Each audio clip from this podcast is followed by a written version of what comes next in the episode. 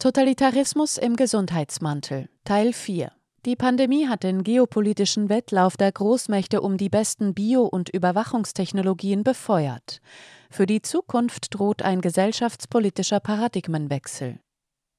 Sie hören einen Podcast von Transition News. Der folgende Beitrag wurde am 3. September 2023 von Armin Stalder veröffentlicht und ist der vierte Teil der Serie Totalitarismus im Gesundheitsmantel. Über drei Jahre ist es her, dass die Weltgesundheitsorganisation WHO die Corona-Pandemie ausgerufen hatte. Es folgte eine noch nie dagewesene globale Synchronisierung des Ausnahmezustands, ein wahrhaft historisches Ereignis.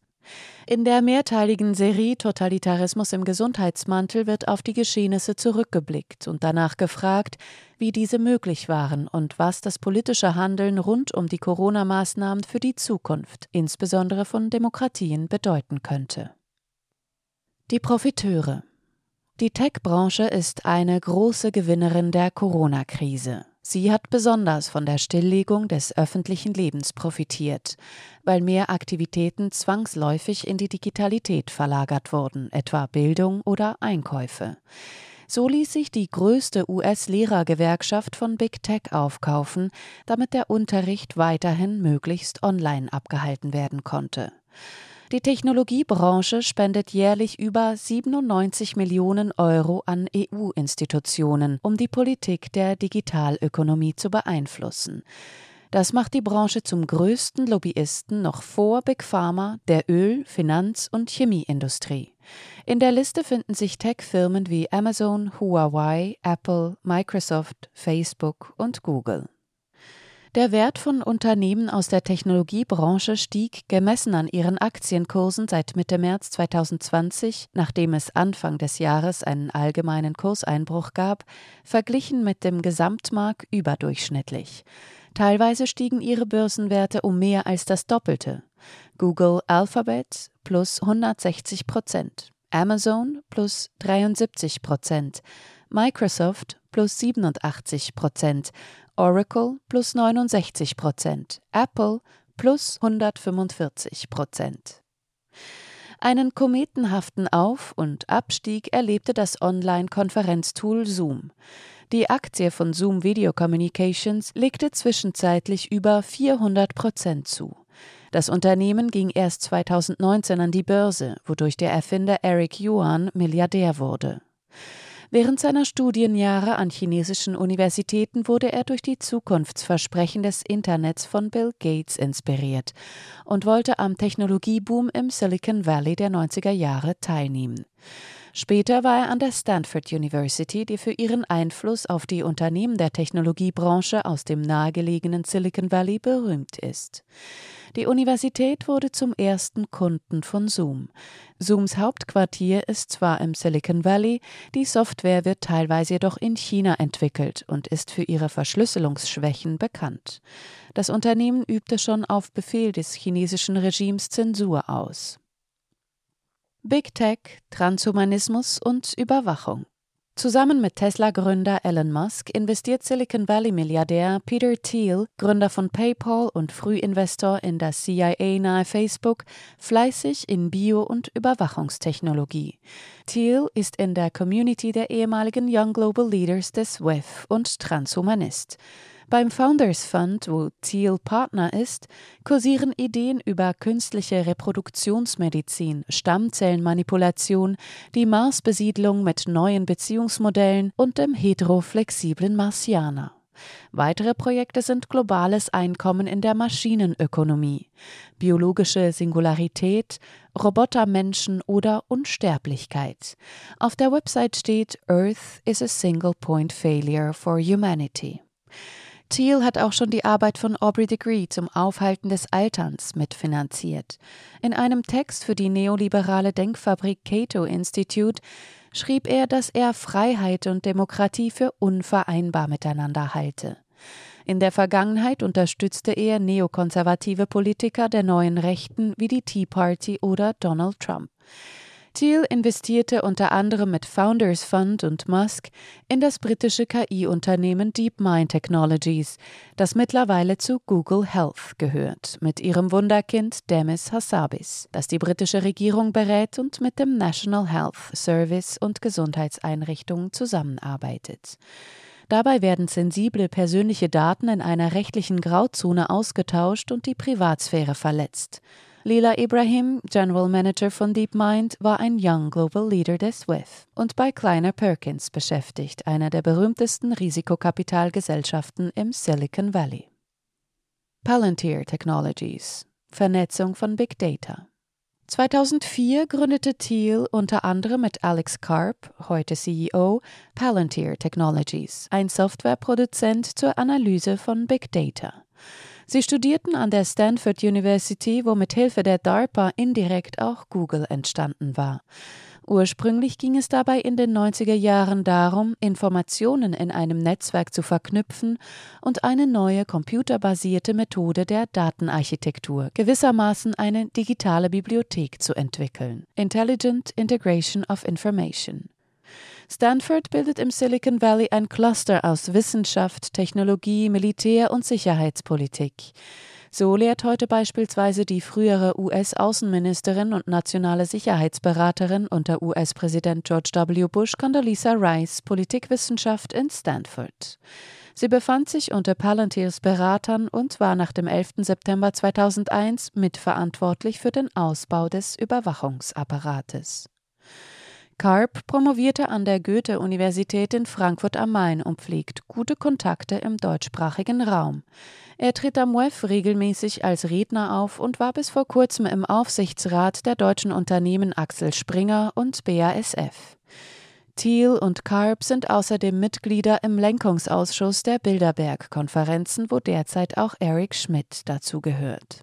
Palantirs Geschäftsmodell Big Data for Big Brother. Das Unternehmen arbeitet seit der Gründung 2004 für US-Geheimdienste und wurde respektive wird von InQtel mitfinanziert. Mittlerweile ist auch das US-Verteidigungsministerium mit an Bord. Palantir ist ein weiteres Tech-Unternehmen, das stark von der Corona-Krise profitiert, wie auch die Recherchen vom Guardian und vom Spiegel zeigen. So schreibt die Frankfurter Rundschau, im Laufe der Covid-19-Pandemie bot Palantir Regierungen rund um den Globus die Nutzung ihres Produkts Foundry für das Krisenmanagement in Gesundheitsbehörden an. Großbritannien und Griechenland nahmen das Angebot an, und zwar kostenlos. Ferner war Palantir in den Skandal um die britische Firma Cambridge Analytica verstrickt. Die Firma soll bei gezielter und umstrittener Wahlkampfwerbung bei den US-amerikanischen Vorwahlen und Präsidentschaftswahlen 2016 mitgewirkt haben. Der Deal war Gratis-Software gegen jede Menge Daten. Der britische National Health Service lieferte von Patienten Namen, Alter, Geschlecht, religiöse und politische Überzeugungen, den psychischen Zustand, polizeiliche Führungszeugnisse, Beruf, Arbeitgeber, Wohnort, Telefonnummern. Zuvor machte das Unternehmen im Heimmarkt USA mit China-ähnlichen Methoden auf sich aufmerksam, wie die Frankfurter Rundschau weiter berichtet. 2018 wurde bekannt, dass Palantir jahrelang einen geheimen Zugriff auf polizeiliche Datenbanken in New Orleans hatte. Palantir nutzte die Behördendaten für sein System zur Vorhersage von Straftaten einzelner Personen. Dabei soll Palantir die umstrittene Technik zur Gesichtserkennung Facial Recognition verwendet haben. Die Tatsache, dass Palantir in den vergangenen Jahren nur Verluste schrieb und trotzdem sehr erfolgreich im Einwerben von neuem Kapital war, lässt darauf schließen, dass sich finanziell potente und politisch motivierte Gruppen im Umfeld des Unternehmens befinden, die sich für Überwachungstechnologie interessieren. Neben Behörden wie CIA, FBI, NSA oder Europol gehören zahlreiche Großkonzerne zum Kundenstamm, etwa JP Morgan, Bank of America, IBM, Amazon, Merck, Airbus, Fiat Chrysler. Besonders Finanzinstitute sind an Palantirs Lösungen gegen Betrug und Hackerangriffe interessiert. Allerdings stellt Palantir im zivilen Bereich wohl keine Supersoftware dar. So sollen Konzerne wie American Express oder Coca-Cola die Zusammenarbeit beendet haben. Palantir im deutschsprachigen Raum. In Deutschland arbeiten Polizeibehörden von Hessen und Nordrhein-Westfalen mit Palantir Software. So soll das Potenzial eines überwachten Menschen errechnet werden, in naher Zukunft möglicherweise einer kriminellen Aktivität nachzugehen. Dieser wird dadurch automatisch vorverdächtigt, was die Unschuldsvermutung auf den Kopf stellt. In mehreren Bundesländern seien jüngst Polizeigesetze entsprechend geändert worden, so die Frankfurter Rundschau. Über das Beispiel Bayern haben die Zeit oder die Süddeutsche berichtet. Dazu kommen schwammige Rechtsbegriffe mit reichlich Interpretationsspielraum für potenzielle Willkür wie Gefährder oder drohende Gefahr. Palantir baut in Altendorf im Kanton Schwyz seinen Europasitz auf. Im Steuerparadies dürfte das Unternehmen kaum Abgaben bezahlen und es braucht sich wenig, um Datenschutzregeln zu kümmern. Erinnerungen an den Fall der Schweizer Krypto AG werden wach, deren Skandal erst 2020 aufgedeckt wurde. Die Firma gehörte de facto der CIA. Jetzt also Palantir, ein weiteres Geheimdienstunternehmen. Weiters macht sich Palantir im Journalismus breit, neben dem bereits erwähnten Axel Springer Verlag. Die Palantir-Managerin Laura Rudasch saß knapp drei Jahre im Verwaltungsrat von Ringier, einem der größten Schweizer Medienverlage. Mit der Software Foundry sollen Journalisten fundiertere Entscheidungen darüber treffen, welche Inhalte am besten die Erwartung der Leserinnen und Leser erfüllen, ließ der Verlag gegenüber der WOTS verlauten. Es sei dahingestellt, wie ernst man diesbezüglich das auf der Ringier-Webseite deklarierte Selbstbild von Unabhängigkeit, Meinungsfreiheit und Informationsvielfalt noch nehmen kann, wenn sich journalistische Inhalte nach Algorithmen richten. Big Money, Superreiche und Finanzhaie. Die globale Ungleichheit hat sich seit den Maßnahmenregimes weiter verschärft. Die Superreichen spielen bei den Krisenprofiteuren ganz vorne mit. Das Vermögen der Milliardäre wuchs im ersten Pandemiejahr von März bis Ende 2020 um 3,9 Billionen US-Dollar auf 12 Billionen US-Dollar.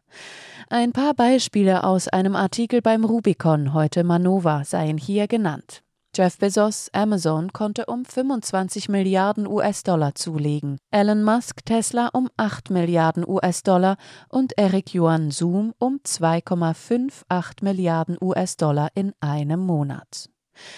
Der weltgrößte Vermögensverwalter BlackRock hält substanzielle Aktienbeteiligungen an den meisten der größten Unternehmen. Trotz Corona gediehen die Zahlen prächtig. So meldete die FAZ, das verwaltete Vermögen von BlackRock stieg im Vergleich mit dem Vorjahresquartal um knapp ein Drittel auf einen Rekordwert von 9,49 Billionen Dollar. Ende 2020 betrug dieser Betrag noch 8,68 Billionen US-Dollar. Das entspricht 2,5 Mal dem Bruttoinlandsprodukt Deutschlands.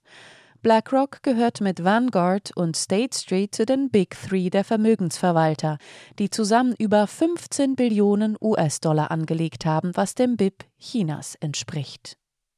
BlackRock-Boss Larry Fink wollte die Corona-Krise für den grünen Umbau des Planeten, Green Deal, nutzen und profitierte von engen Verbandelungen zur amerikanischen Zentralbank. Der Green Deal wird mit Steuermilliarden subventioniert. Deshalb sieht Fink im Klimawandel ein hervorragendes Geschäftsmodell, sodass er den grünen Druck auf Unternehmen erhöht, in die BlackRock investiert. Die amerikanische Zentralbank engagierte BlackRock zur Stabilisierung der Kreditmärkte, was dem US-Unternehmen mit Sitz in New York voraussichtlich substanzielle Einnahmen bringt, die mit Geldern der Allgemeinheit bezahlt werden, so die NZZ. Fink treibt die WEF-Agenda voran und sitzt im Council on Foreign Relations, einer regierungsnahen Denkfabrik, die einflussreich in der US-Außenpolitik ist.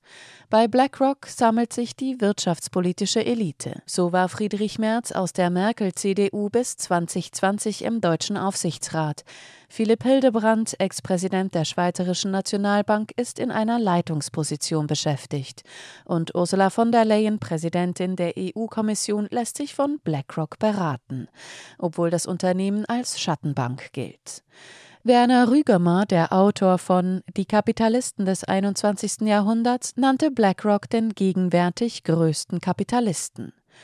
BlackRock ist Aktionär, also Miteigentümer in 18.000 Banken und Unternehmen weltweit bei Coca-Cola, Lockheed, Boeing, Allianz, United Bank of Switzerland, Nestle, Bayer, Monsanto, Rheinmetall, Lufthansa, RWE, genauso wie bei Amazon, Facebook, Apple, Microsoft und Google.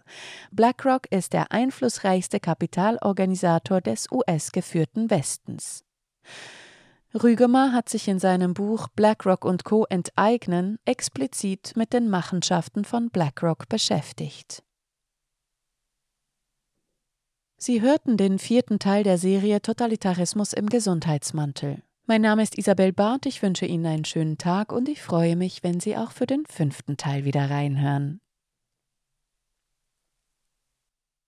Dieser Podcast konnte nur entstehen, weil zahlreiche Leserinnen und Leser Transition News regelmäßig durch Spenden unterstützen. Wenn auch Sie uns unterstützen wollen, klicken Sie den entsprechenden Button auf unserer Webseite an. Vielen Dank und merci vielmal.